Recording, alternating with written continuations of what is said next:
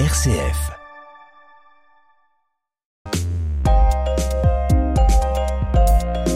Dans le cadre du programme Artemis de retour sur la Lune, Joël, l'agence spatiale américaine, la NASA, a dévoilé les 13 sites autour du pôle sud de la Lune qui devront être explorés en priorité. Pourquoi explorer le pôle sud de la Lune? C'est une bonne question, Joël. Les sites explorés voici 50 ans par les missions Apollo ne s'écartaient très peu de l'équateur lunaire, plus pratique et plus facile à atteindre. Mais le pôle sud de la Lune présente à la fois un intérêt scientifique et opérationnel. Et quel intérêt scientifique? Eh bien, cette région, celle du bassin Etken hein, et du cratère Shackleton, comporte des zones constamment plongées dans la nuit lunaire, avec une forte probabilité d'y rencontrer des poches de glace. Cette glace, déposée jadis par des impacts de comètes, pourrait être extrêmement ancienne et nous renseigner utilement sur les conditions qui régnaient lors de la formation du système solaire. On va donc bien retourner sur la Lune. En principe, car si la première phase du programme Artemis paraît assez réaliste, la suite paraît quelque peu nébuleuse, pour ne pas dire très peu crédible. Alors en quoi consiste cette première phase? Eh bien, le succès de cette première phase repose sur la fusée géante SLS, la nouvelle fusée géante de la NASA qui emprunte nombre de ses éléments au programme de la défunte navette spatiale. On y retrouve les deux puissants boosters à combustible solide, plus puissants encore, mais qui ici ne seront plus récupérables pour être réutilisés. Euh, le, le, les, on retrouve aussi les moteurs, qui oui. sont aussi ceux-là même qui propulsaient la navette spatiale. L'étage supérieur à hydrogène et oxygène liquide, la capsule spatiale Orion et son module de service européen, euh, constitue la partie nouvelle, originale, d'une fusée qui se fait attendre depuis de très nombreuses années, presque des décennies. Alors qu'attend-on de cette fusée? Alors dans la première phase, l'objectif est de préparer le retour des Américains sur la Lune. La première mission Artemis 1 est une mission qui se déroule sans astronautes, de façon entièrement automatique. Le but est d'envoyer la nouvelle capsule spatiale Orion, accompagnée de son module de service, en orbite autour de la Lune et, après quelques manœuvres, d'effectuer son retour vers la Terre et sa récupération dans l'océan. Ouais, donc c'est une sorte de mission Apollo 8, mais sans équipage. Un peu, mais avec quelques différences quand même. D'une part, la capsule spatiale Orion, mmh. si elle s'inspire de la capsule Apollo, euh, sa devancière est bien plus confortable. Elle est prévue pour accueillir jusque quatre astronautes et son électronique n'a bien sûr plus rien à voir avec celle des années 60. Le module de service européen, dont la masse dépasse 15 tonnes, est très différent de celui conçu pour le programme Apollo.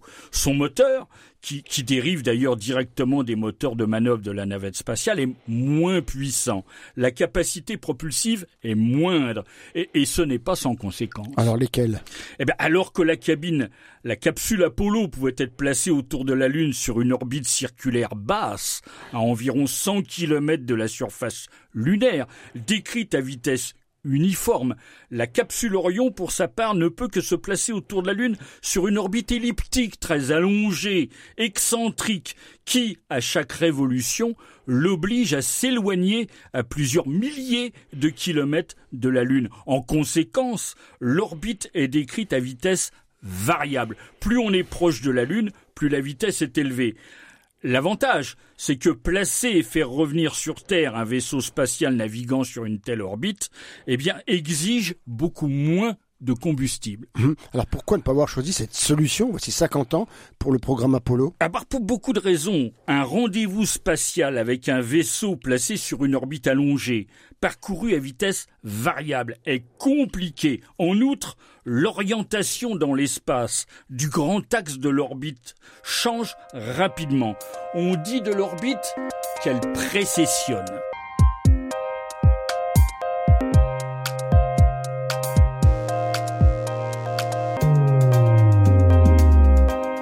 Alors, si l'orbite lunaire allongée complique des opérations de rendez-vous spatiaux, pourquoi ne pas avoir choisi à une orbite lunaire basse, circulaire, survolant les pôles de la Lune et décrite à vitesse constante? Eh bien, pour une raison simple, Joël. La fusée SLS n'a pas la capacité suffisante.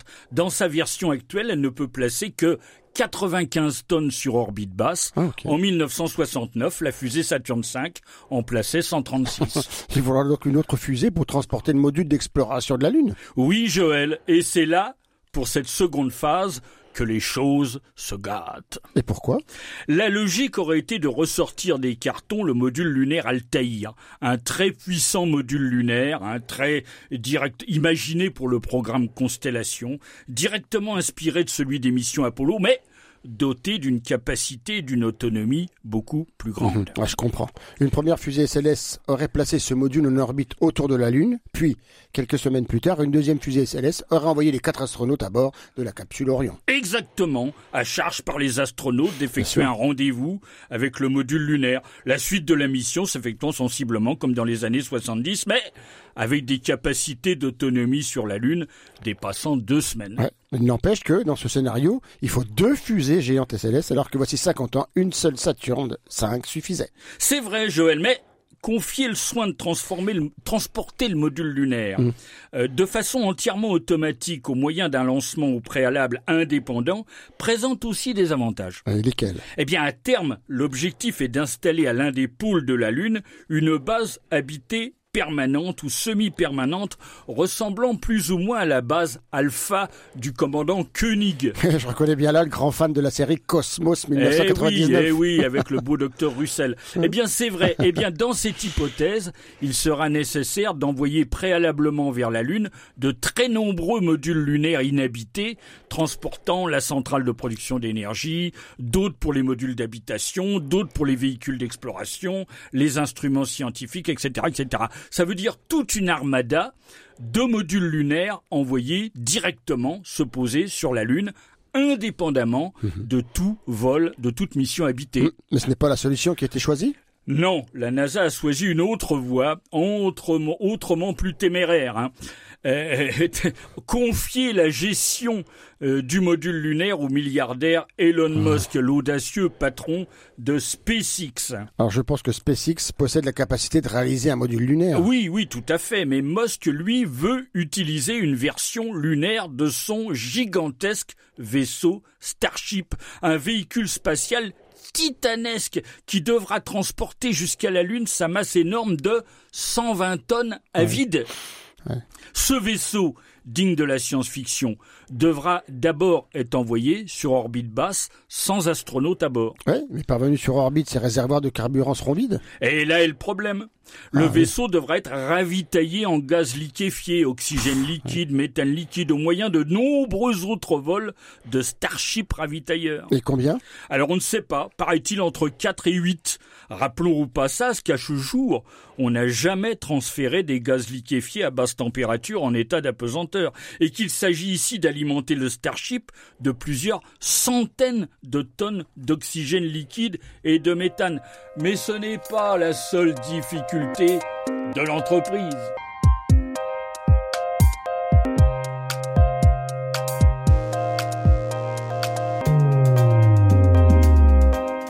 Quels sont les autres problèmes que rencontrera le projet Artemis en confiant la réalisation du module lunaire à Elon Musk? Alors, il y a d'abord les multiples ravitaillements du Starship. Ils doivent intervenir en un temps limité, car une fois dans les, dans les réservoirs, même si ceux-ci sont soigneusement isolés, hein, l'oxygène liquide bout à moins 183 et le méthane à moins 164.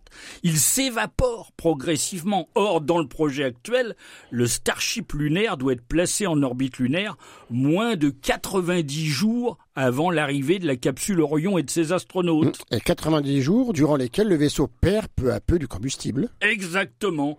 Ensuite, la, la capsule Orion s'amarre au museau impressionnant du Starship et seuls deux astronautes passent dans le grand vaisseau qui doit les déposer près du pôle sud. Orion, lui, attend sagement en orbite avec le reste de l'équipage. Et l'alunissage se fait donc près du pôle sud? Ah oui, dans une région où certaines zones sont perpétuellement dans l'obscurité, tandis que que d'autres sont éternellement baignés de lumière. Observons qu'une fois posé sur la Lune, l'immense projectile cylindrique a ses deux écoutilles de sortie, hein, une pour les astronautes, l'autre pour le matériel, à, près de 30 mètres de hauteur au-dessus du sol lunaire. Ça fait penser à Tintin descendant un par un les échelons interminables de la fusée du professeur Tournesol. Oui, c'est ça. J'espère d'ailleurs qu'Elon Musk repeindra son Starship lunaire de grands carreaux rouge et blanc. Une fois le Starship posé sur la Lune, l'évaporation des combustibles se poursuit encore, même si l'ensoleillement y est faible, le soleil étant visible au ras de l'horizon.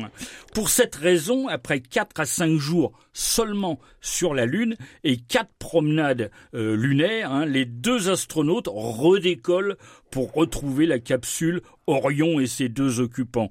Le moteur du module de service s'allume alors, ramenant les mhm. quatre astronautes vers la Terre. Ah oui, mais que devient le Starship? Il est abandonné? Alors toujours selon Elon Musk, il pourrait allunir encore une et, servir encore une fois et, et peut-être même servir de première base lunaire.